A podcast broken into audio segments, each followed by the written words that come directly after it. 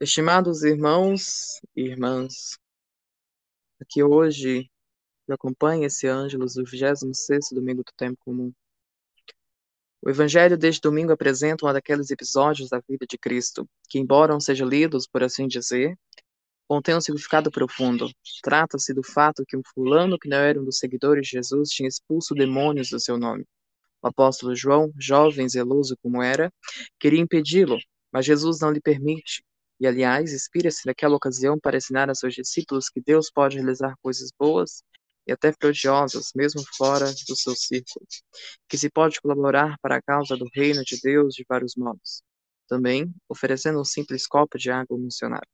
A este propósito, Santo Agostinho escreve: como na católica, ou seja, na igreja é possível encontrar o que não é católico.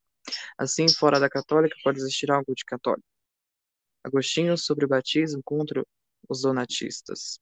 Por isso, os membros da igreja não devem ter inveja, mas alegrar-se se alguém fora da comunidade realiza o bem em nome de Cristo, contando que se faça com intenção reta e com respeito.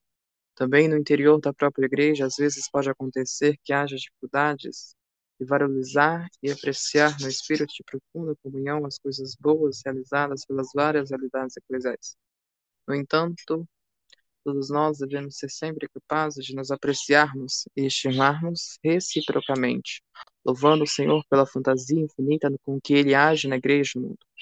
Na liturgia ressoa também a invectiva do apóstolo Tiago, contra os ricos desonestos, que depositam a sua segurança nas riquezas acumuladas à custa de injustiça. A esse, propó a esse propósito, num dos seus discursos, Cesário de Arles afirma assim: a riqueza não pode causar mal a um homem bom, porque oferece com misericórdia, assim como não pode ajudar um homem mau, se, se a conserva vividamente ou a esbanja na dissipação. Enquanto alerta contra o vão desejo dos bens materiais, as palavras do apóstolo Tiago constituem exortação vigorosa a usá-los na perspectiva da solidariedade e do bem comum, agindo sempre com equidade e moralidade a todos os níveis. Caros irmãos, amigos, por intercessão de Maria Santíssima, oremos para que saibamos alegrar-nos por cada gesto, iniciativa de bem, sem inveja nem ciúmes, utilizando sabiamente os bens terrenos na busca contínua dos bens eternos. O anjo do Senhor anunciou a Maria. E ela concebeu do Espírito Santo. Ave Maria, cheia de graça, o Senhor é convosco, bendita sois vós entre as mulheres, e bendito é o fruto do vosso ventre, Jesus.